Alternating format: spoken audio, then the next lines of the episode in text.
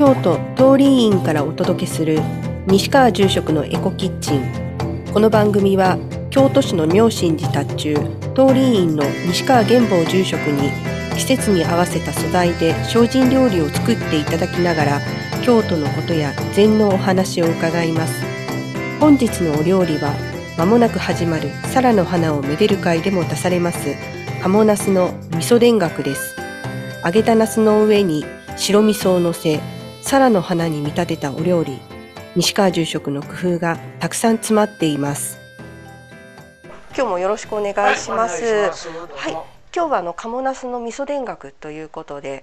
そうですね。京都の代表ブランドと言われるちょうど今頃解禁になるんでしょうかね。京都代表な鴨ナスで田楽を作りたいと思います、えしかもこれはサラの花をめでる会ということで、えー、サラ御前に特別作らせてもらう鴨ナスの味噌田楽で白味噌を使ってできればサラの花をイメージしたように揚げてみて味噌もつけてみたいと思いますのでよろしくお願いします。お願いします。材料をご紹介します。4人分です。鴨ナス2個。田楽味噌。白味噌 50g 砂糖大さじ1と1分の1酒適量。黒いりごま。揚げ油適量。以上になります。まず鴨ナスの素揚げを試作したいと思います。よろしくお願いします。これが鴨ナスですね。丸いんですね。そうですね。まあ丸ナスっていうのはありますけど、まあ、京都ではこの鴨ナスが有名なもんですけどまあ今日の田楽別に鴨ナスにこだわることなく普通のナスで十分ですので普通のナスで作ってもたらいいかと思います。普通のナスと鴨ナスは何か味とかも違ったりするんでしょうか？やっぱり鴨ナスはね特徴がありまして肉がちょっと、えー、なんて言ったらいいかなこってりとして、えー、深みがあるというかなコクがあるというかな美味しいかと思いますし姿も、えー、丸ナスとちょっと違ってしっかりしてこのヘタというかなこれが4つあるんですよ多分ね。あはいで切るとなんかちょうど、まあ、葵の門みたいな感じでやっぱりなんかコロコロコロと姿見えるんですけど普通のナスはそんなにはっきりとは見えないと思うんですけど、はい、まあ、やっぱり食べたら美味しいカモナスです。その分、値段も結構しますだから普通のナスで十分ですので、はい、なかなかカモナスは手に入ることはないと思いますんでね。はい、お願いします。はい、まずヘタの方と尻尾の方を切り落とします。そして真ん中で半分に切ります。まあ普通のナスもそうですけどもこれを飾りちょっと見栄えがいいように周りの皮を半分ぐらい取っていきますね。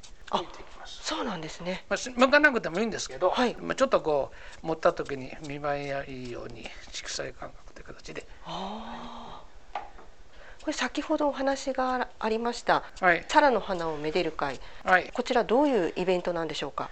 ちょうどこの梅雨の季節というか、えー、初夏に、えー、サラの花学名夏椿ですけども朝咲けば夕方には散ってしまう一日村です人のような儚さ無情さそんなものを表現するということで昔には祇園精舎の鐘の声諸行無常の響きありただ掃除の花の色両者必須の断りを表す誰でもご存知の平家物語の冒頭に歌われた「皿の花」その花が咲くということで、えー、今年で48年目になるのかな。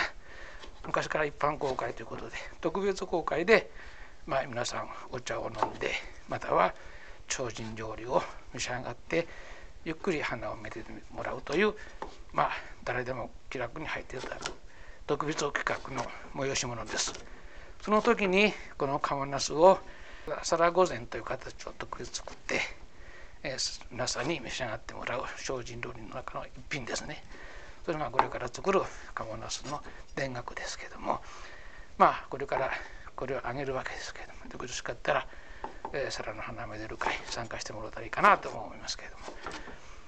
通り院では何本ぐらいその皿の花木は植わっているんでしょうか？以前はあの350年と言われる古い古木があったんですけど、えー、十何年前に、まあ、寿命を、まあ、帰れましたとねそれ以前からいずれ生き物ですのでね亡くなるというかということは分かってましたのでその未生から育てたりしたものを今、えー、元気に育ってて3 0本あるかな境内地には、えー、見ていただく本堂の前には1 2 3本そして横の同米寄りにはまた123本ということでざっと見ても二十数本30分近い花は見ることができます。で裏の方の境内にもいっぱい植わってますので合わせたらまあ小さいの大きいの合わせて560本あるんじゃないかな。皆さん見てもらうのは、まあ、目の前本堂の前の、まあ、123本の大きな木から若い木といっぱい咲いてきますね。楽しみですね。まああの一日はですので朝咲けば夕方には散ってしまう花ですけどもまあ青苔の植える落下の風情ということと一日で散るということで人の習うことそして平家一門の繁栄と密棒を持ち取るということで、えー、皆さん結構めでておられるようですね。まあ、それと古い話ですけどインドのお釈迦様の亡くなった時には東西南北に4本植わってたサラの木が忽然として枯れてお釈迦はその石を痛み突然花を探せ片方は枯れてしまい片方に花つけて、えー、落下をしてお釈迦様のご遺体を包んだと言われてるのが言われるのが古典に書かれていますけどその花はインドの花であって日本ではその木は育ちません。夏椿をサラソウジュという形で表現しているようです、これのナスの切れ端皮ですけどこれ皆さんナスの皮なんて何でや捨ててしまうと思いますけどこれも捨てることなく工夫しながら活用するということでこの皮もこれが切り端も油炒めして味噌汁に入れても美味しいですしきんぴら風に炊いても美味しいので捨てることなく、皮でも活用してもらった方がいいと思うし特に太陽の明るい日を与えて育ったナスは非常に夏の野菜は皮が柔らかいので、捨てることなく汁に入れても美味しい具の具ということで活用できますので捨てることなく活用してほしいなと思いますね。いや先ほどから見ていたんですよね。これねヘタと下の部分と切っていただいた後に細かくさらに切られているので、はい、これをまああの捨てることなく今よりきんぴら風に炊くとか味噌汁のみに使うとかそういうの使ってもらうといいんじゃないかなと思いますね。今日はどういった形でこちらは？今日はまあ料理ちょっとこれ使ってないんですけど、はい、だからカムナスの田楽の方にしたいと思って、はい、この田楽味噌もですね今日はレシピでは、まあ、4人分という形で少ない味噌ですけどもこれをできればこの際たくさん作ったらいいんじゃないかなと思いますんで、まあ、自分の中でもしやるんでしたら思い切って300ぐらい作ってもらったらいいんじゃないかな。今日は 50g ぐらいですけどね。もっともっとたくさん 300g ぐらい作ってもらうとこの3ヶ月ぐらいは冷蔵庫で結構持ちますのでたくさん作って豆腐の田楽にしたりこれから出てくる万願寺それから伏見糖とかまたは魚の素揚げなんとかフライとかいったものにその作った田楽味噌を触れれば美味しい一品料理として変化しますんでねえこのカモナスだけじゃなくて他にも活用する方法で作り置きって言ったらあれかな作ったらいいんじゃないかなと思いますけどね。作り置き味噌の材料は中日新聞ウェブでもご紹介しています。ぜひご覧ください。先ほどお話がありましたそのイベント今年で48回。はい目ですと思いましたけどね。はい48年目だと思います。はい。48年前にあの始まったきっかけっていうのは何だったんでしょうか？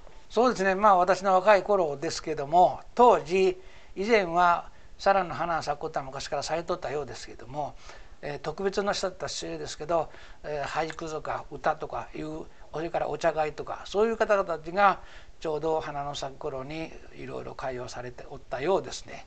まあその人たちがこの珍しい花仏縁平家物語そんなこといろいろイメージしながらそれをいっぺん皆さんに特別公開されたらどうですかということで、まあ、40数年前に始めたのが今あるもので。まあ、当時おかげさまで人が来てもらえるかどうか分からなかったですけども幸いさらの花中と、まあ、岐阜とか長野辺りの山の奥の方に人知れず知っては咲いた咲いては散るという形で山アジサイみたいな感じであんまり人には知れておらなかった花みたいなんですけどね。それがたまたま本当の前には、えー、先ほど言った350年ほど前にあった古木がありましたんでね。なということで始めたら珍しい花平家物語の花ということで。まあ、たくさんの方来ていただくようになりました。それはついついいろいろ口コミやらマスコミさんのおかげでだんだんだんだんまあ有名というか皿掃除の寺という形で皆さん親しんでいただけるようになってあああっという間にまあ48年という形になってみたいですね。ありがたいことだなと思ってますけど。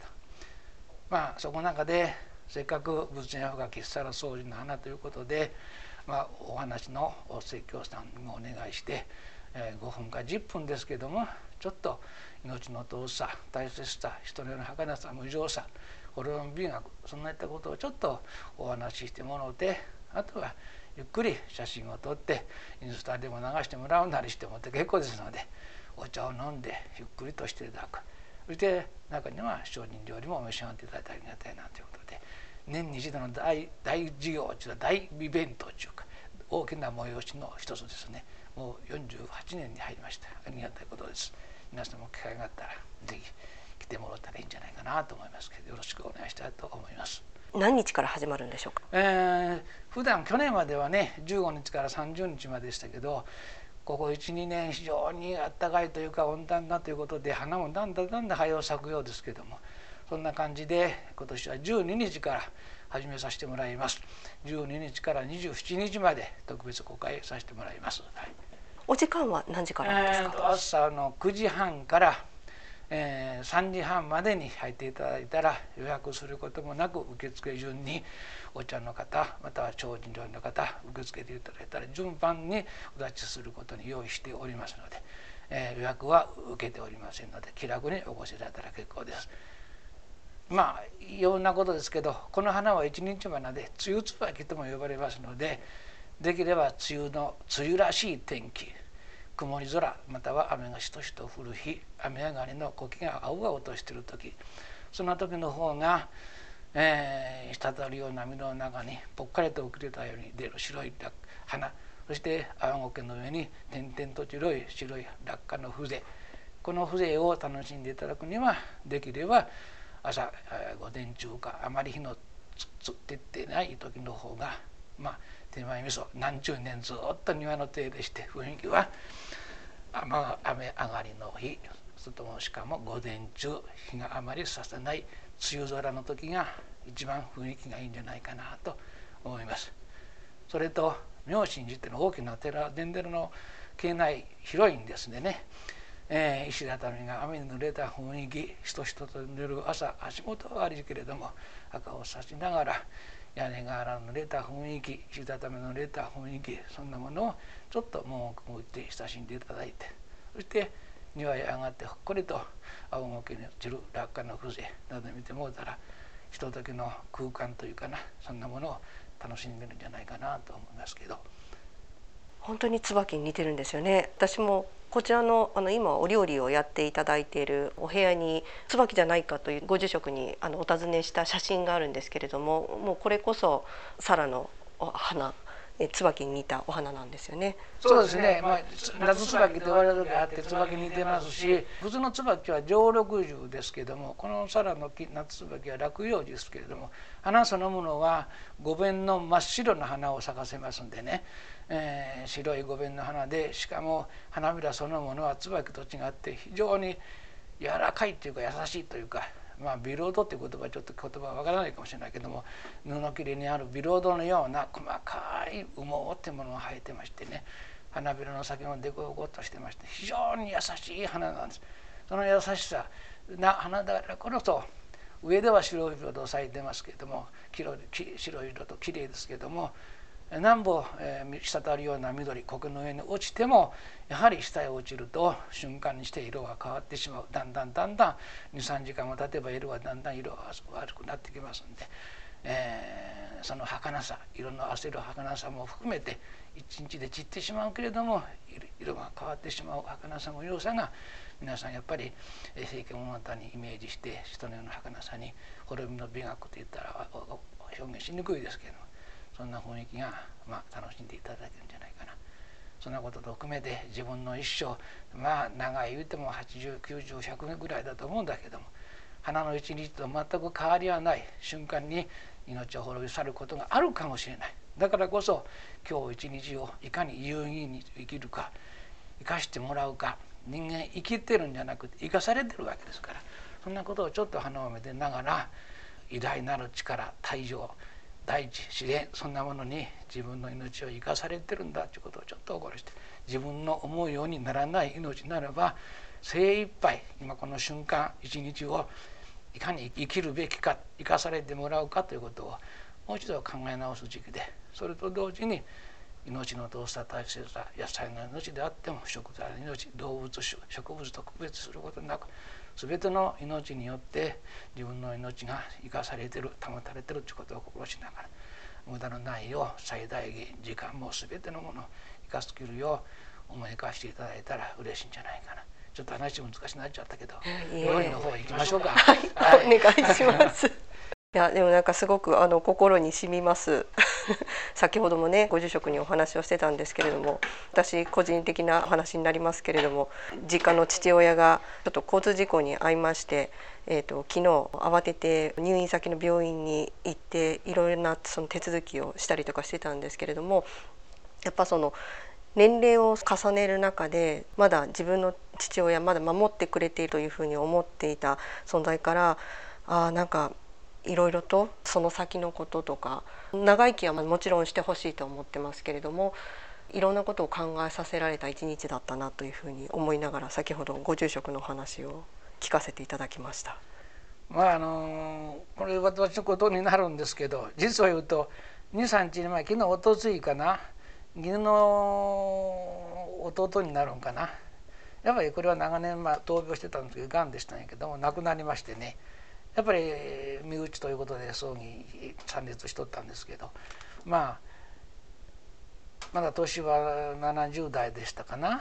まだとそんなに言ってるわけじゃないけどもいつどんなことがあるかわからない。だからこそ先ほど言ったように今この瞬間をいかに大切に生きるかということはその時その時になりきるということが大事じゃないかな。まあこんなこと言うたら、まあ、国家話にならんかもしれんけども生かされてることを心しながら今は何するのかすることになりきる三昧になって遊ぶなら遊ぶ三昧にしてもらえ。寝る時は寝る三昧。こんなことするから病気したなら病気三昧になってもらって早く治すこと。早く元気になること。そんなことを心しながら闘病生活、えー、それはお医者の言うことを聞くって言ったら失礼かもしれないけども病人になればそれになりきれば早く治るかもしれないし元気に出てくるかもしれないんでそれも活力の一つじゃないかな。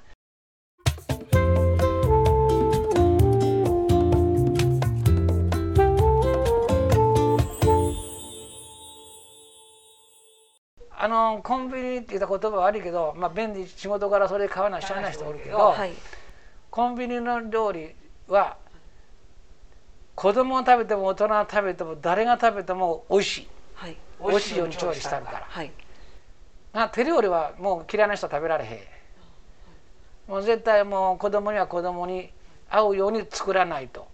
歯の不自由な人は歯の不自由な人に合うように。まあ、それぞれ体が不自由な人おるか胃の弱い人もおればねいろいろあるでしょうから。要するに食べていただく人になりきる感じで今日はどんな人に作るんかな。いつものもしいつもの配偶者であっても今日は体調どうかな。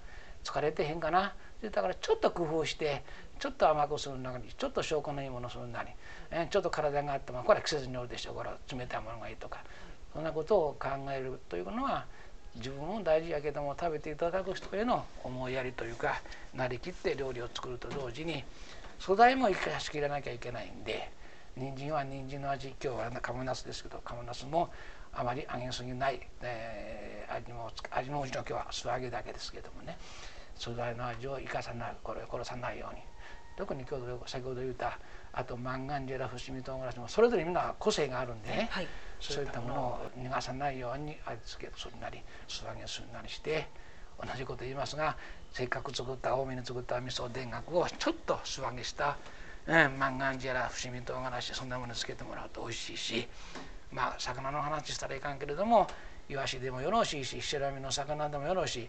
素揚げして田楽して貼れば高級料理に変わります。義運の方では鮎田楽であるはずですわ。多分岐阜の鵜飼いするところでは料理の一品にして鮎の田楽が多分素揚げした鮎に味噌田楽赤か白かちょっと覚えてないんだけど田楽をつけて食べたら非常に美味しい。だからそれ鮎はちょっとなかなか手に入らんのでね、はい、白身の魚でも結構ですしまたフライでもかまへんのでちょっと味噌つけて食べるとちょっと変わった一品料理ができるんでそういった工夫も別に夏に田楽に限らない。豆腐はチンとして温めてもいいし、はい、こんにゃくはチンとしてもよろしいし、はい、それぞれの季節の野菜に、まあ、田楽味噌塗ってもらえば十分。だから多めに作ってまあ、23か月条件によるでしょうけど、まあ、冷蔵庫で3か月ぐらい十分持ちますんでね。ちびりちびりとつけて食べたら新しい一番簡単ですよ。冷蔵庫から出してきて素揚げした野菜に材料にかけたらいいんだから。それと岐阜の方では、はい、私好きなんだけど赤味噌の田楽味噌を作った場合は中部地方は冷や麦っていうのをよく食べるね、はい、そうめんは京都から関西方やけど。まあ、うどん用とそうめんと作り方は違うんですけどちょっとうどんより細く切ったのは名古屋方面では冷や麦岐阜では冷や麦って言うんですけどその冷や麦にその田楽味噌をかけたら本当に美味しい。へえあそんな食べ方があるんですか？珍しいんです私好きですよ。冷や麦を冷やしといて冷たい、えーまあ、冷蔵から出した赤か白かどちらでもいいんだけど多分その場合は赤の方が合うと思うんですけどね、はい、水田楽作っといてパッとかければつるつるとするそうめんもさっぱりしていいでしょうけど冷たい冷や麦に田楽もまた一分変わって美味しいですよ。いっぺん試してみてください。多分ご存知だと思うんだけど。冷や麦が美味しいです。あそうなんですうどんはちょっと太いでね、はい、つるつるいきにくいしそうめんではちょっと細すぎてあれもまださっぱりとしていいんだけど味噌田楽にはまあ、たまたま冷や麦を岐阜で食べたからかもしれませんけど。岐阜の方は冷や麦を田楽に食べるんですか？そ こまでは分からんけども、はい、まあ、お寺でしたんでね方に冷や麦たくさんお供えいただいたんで。はいまあ、大倉がまあ変わった料理ということで考えてくれたのかもしれないけど結構食べましたよ。世話ないもんね、はい、楽だもん。冷や麦戻して戻して冷蔵庫から昔は冷蔵庫なかったけど、まあ、それらしき冷やしたと作ったものをかけたらいいんだから。あおかず作らんでもいいし うまいもんですよ、まあ、そうめんも簡単ですけどね、はい、うん、まあ夏はさっぱりしたもんだから、はい、あのそれも美味しいんでもし気が付いたら真似してもらってもいいし、はい、スパゲティもいいんじゃないかなと逆に思ってる最近。スパゲティ？ラーメン。麺麺ねあの、ああいったもんでもどうかなと思うんだけど、はい、和洋折衷かな。スパゲティは何だかな。洋風かなあれは。あんかけスパゲティみたいな感じ、うん、そうそうそう。それどうかな？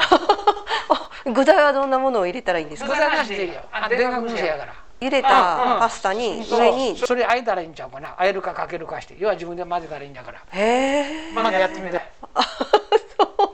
中華麺も中華麺もどうかなと思って、はい、味噌ってのはえ味噌は何でも合うから、はい、和関係なしにあの味噌カツねやりますもんね味噌田楽味噌おでんもあるしねそうです、うん、だから味噌っていうのは結構何でも合うんじゃないかないやあの冷麦とかそのパスタにっていうのは発想がまずありませんでしたすごい新たなパスタまでやったことないけどね、はい、冷麦は何でも食べこれも私も食べたいと思うこれから夏は時々やるんで、はい、美味しいんじゃないかなと思うけどね。やっぱりそういうお話を伺っててもやっぱその人の記憶に残る味っていうのは手作りのものなんですね。やっぱりそうですね。それがいわゆる昔でいう大黒の味っちゃっちゃね、はい、今はもう大黒の味なんて誰も死後になってると思うけど。それは死後になってると思うけど私たちの年になると、大黒の味っていうのはいわゆるおばんざいやね、はい、京都でいう、はい、おばんざいは多分昔から伝わってきた大黒の味。あいや私も母が作ってくれたご飯っていうのは特別なものじゃないですけどあやっぱり記憶に残っていたりとかするので自分の子供にもお母さんのこのご飯が好きっていうのを何かあればなと思って作ってはいますけどもう娘にあの何がご飯作った中で美味しいって聞いても豆腐とか全く関係のないところで言われたりとかするので。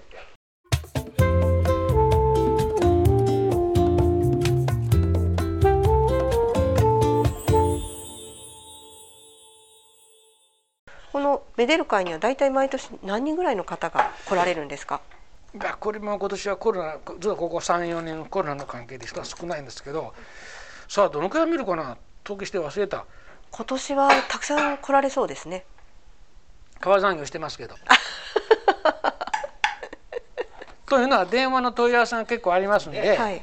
まあそれなりに去年よりは多いんじゃないかな。まあ言葉悪いけど1割か1割半ぐらいは増えるんじゃないかなと思うんだけどまあちょっと3年間のあれがあるんで慣れないと大変じゃないかな。けど来てもらったら嬉しいんでなるべく粗相がないようにみんなと一緒に一はい。生懸命やりたいと思いますけど、人数的にはどのくらいだろ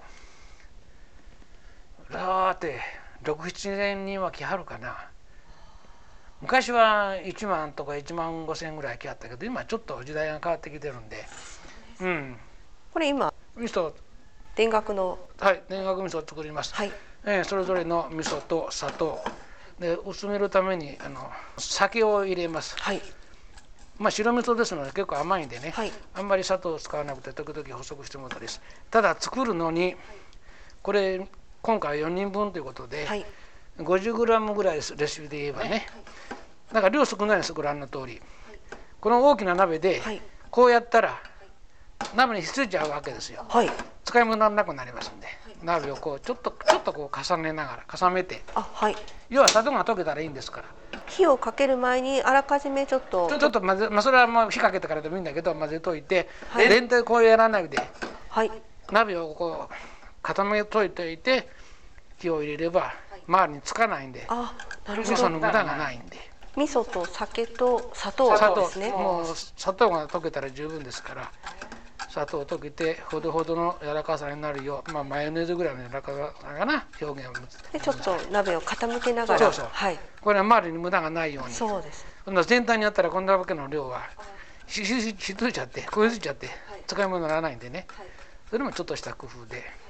弱火でそうまあ弱火そのまま砂糖溶けてこういうふうにままろやかになったらいいんで、はい。まあ焦げついちゃ焦げつかないようにまあ生でもいいんだけどちょっと通しておいた方がいいだろう。日も特にはい。冷蔵庫で日持ちさせようと思ったらはい。火を通してはい。できればブツブツとこう踊るぐらいのあ熱熱っていうか火を入れた方が長持ちします。はい。焦げつかないようにこう混ぜながらああそうですね。うん。はい。もうこれで十分。これじゃ今度焦げつく恐れがあるんあで。はい。あのさっき言った300とかたくさん作る場合はこう平らに鍋してもらってもいいけど、はい。量が少ないんで。はい。これは今日4人分ですんでね少ないけど。でもこれできてるんで。あとはもうこれもこう傾けて傾めああ傾けて。ちょっとあちゃうんで。ちょっと冷ます。冷ますなんで。簡単にできますね。簡単ですよこれはこれナスの方はえっ、とまあ先ほどあの切っていただいたたね。はいうん。ナスと。ほんでねよく皆さん天ぷらする時にね、はい。素材を切った後、はい。洗いますか？っていう人がいるんですよ。あ洗ってないーあーはい。これちょっと色変わってきました。あはい。のベロが喋ってあすいません。揚げる前に揚げたらいいんですよ。切ったらいいんじゃない。あそうなんです。ほんでこれ洗ったらへ変な水がナスの中に入ってまずくなるし、はい。揚げる時は油水がついてるからバチャバチャっと飛ぶ恐れもあるんで。はい。もう揚げる直前にはい。切ったらいいんですよ。はっきり言うたら。それは他の天天ぷらするもさつまいもくるにしても他の切る時に。揚げる直前に切れば十分です。ただ秘訣って言ったら大げさですが火が入りやすいというように、はい。しかも食べる時に箸が扱いやすいようにはい。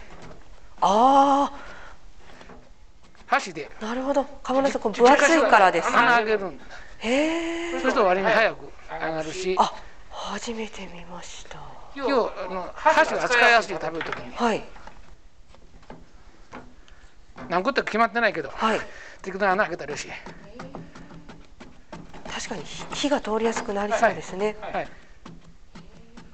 そうするとあんまり時間かけて揚げなくても割に早く揚がるんで、はい。早く揚がるということは油はベトベト吸わないということにもつながりますので確かに。これはえっ、と180度ぐらいに熱するんですちょっとね油は。まあ、まあ、ちょっと低い方がいいと思います、はい。でナスが厚手で大きいんではい。これも大きさによります。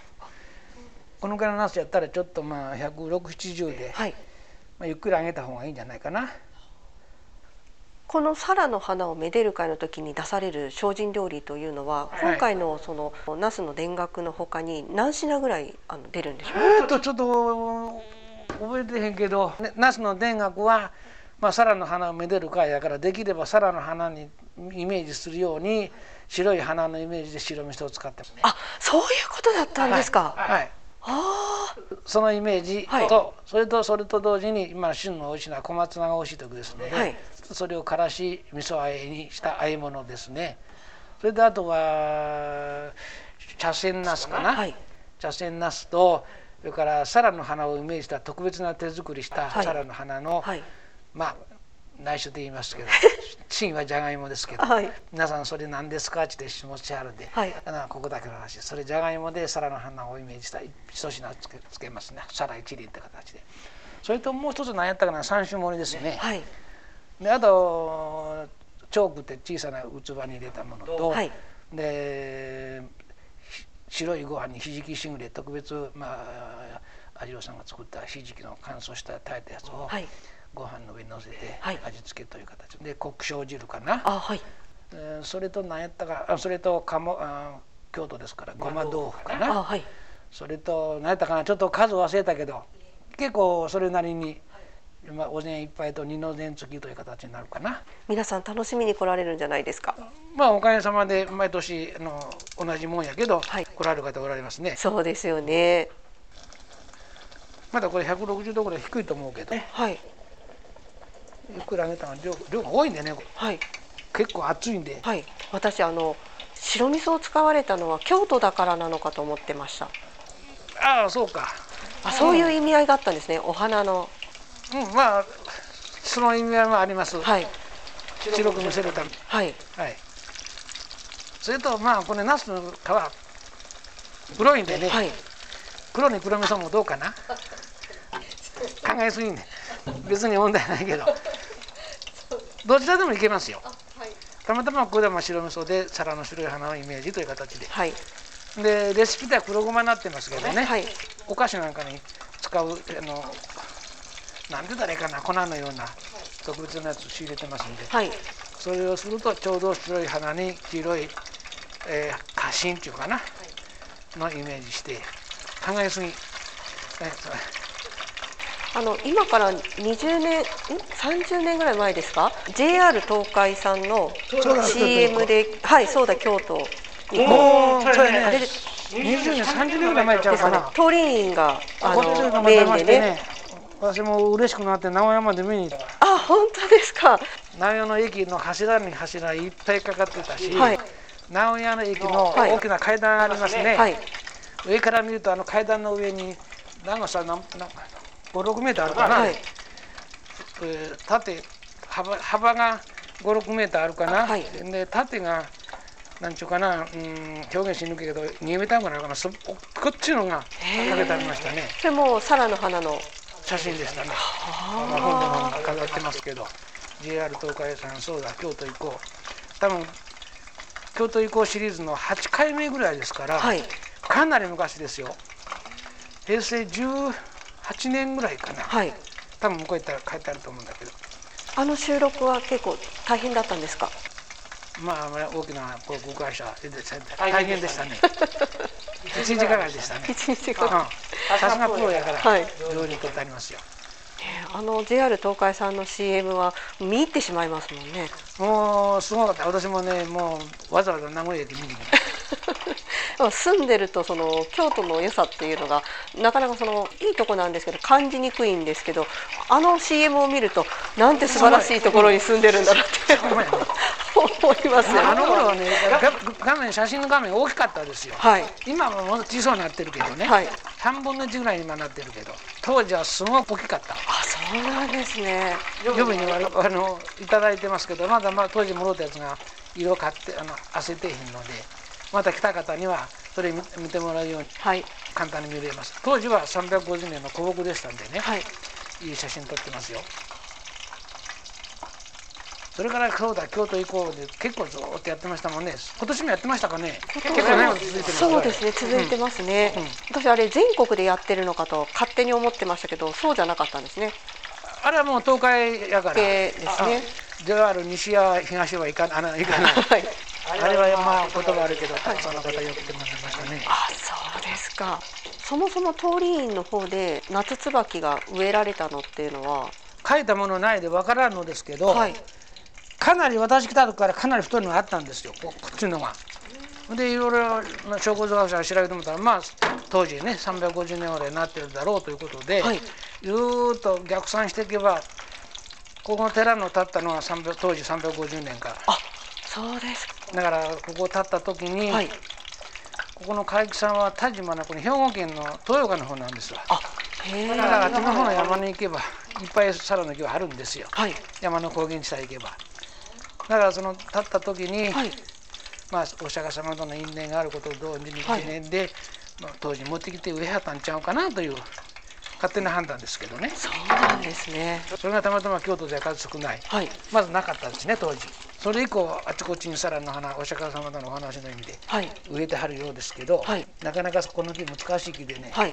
なかなか育たないんですよ。あそうなんですか。一時ワイワイと言った頃に皆さんサラブーム庭師さんが言ってましたけど、はい。普通の家でもちょうど玄関先とか庭先にある植えることは夏は涼しげでね、はい。日よけにもなったり、はい。洋風で言えばポプラみたいなあ感じではい結構サラブームであちこちはい。上に行ったって言ってましたね庭師さん、はい。けど3年間5年で枯れちゃうんあ。土地を好むんですよ。あそうなんですか。言葉悪いけど要するに雑木なんです。わはい。山の谷底奥尻人それぞれ咲いて、はい。勝手に咲いて勝手に散ってたはい。雑木で誰も気がつかなかったんですよ、はいだだからほんまの雑木で見向きしなかった木だったそうですよ通りのこちらの敷地ではたまたまよかったあったんですね、移植を持つ嫌う土を好むのかな、はい。そんなんで移植嫌って5年6年は持つらしいけどね。あそうですか。持ってきた土の中では生きてるんだけど、はい。大きくなると次そこから新しい周りに根が張っていくと、はい。土に合わないんかな。あそうなんです出ねてしまう。それはもううちでも難しいんですよ。同じ系内でも。はい違うんですね、はい。小さい時にやれば割に元気なんですよ。はい。環境変化いいでしょうね若い。はい。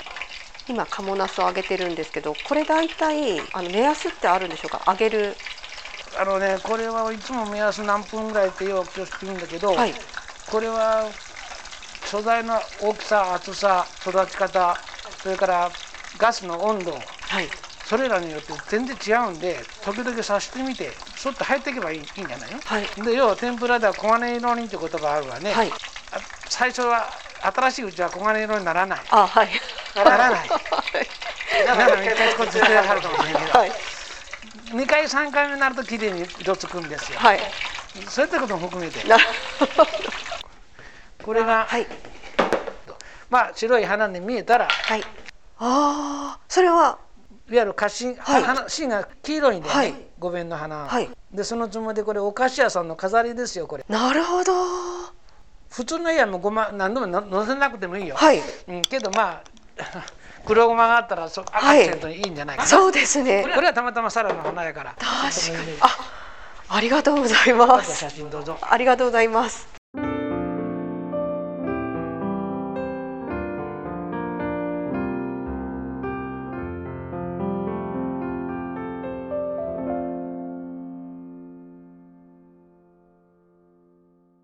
番組では皆様からのご意見やご感想をお待ちしております。西川住職へのリクエストも受け付けておりますのでお寄せください。サラの花をめでる会は6月の12日から6月の27日まで通り院で開かれています。ぜひお越しください。それでは次回もお楽しみに。ナビゲーターは中日新聞の浅井博美でした。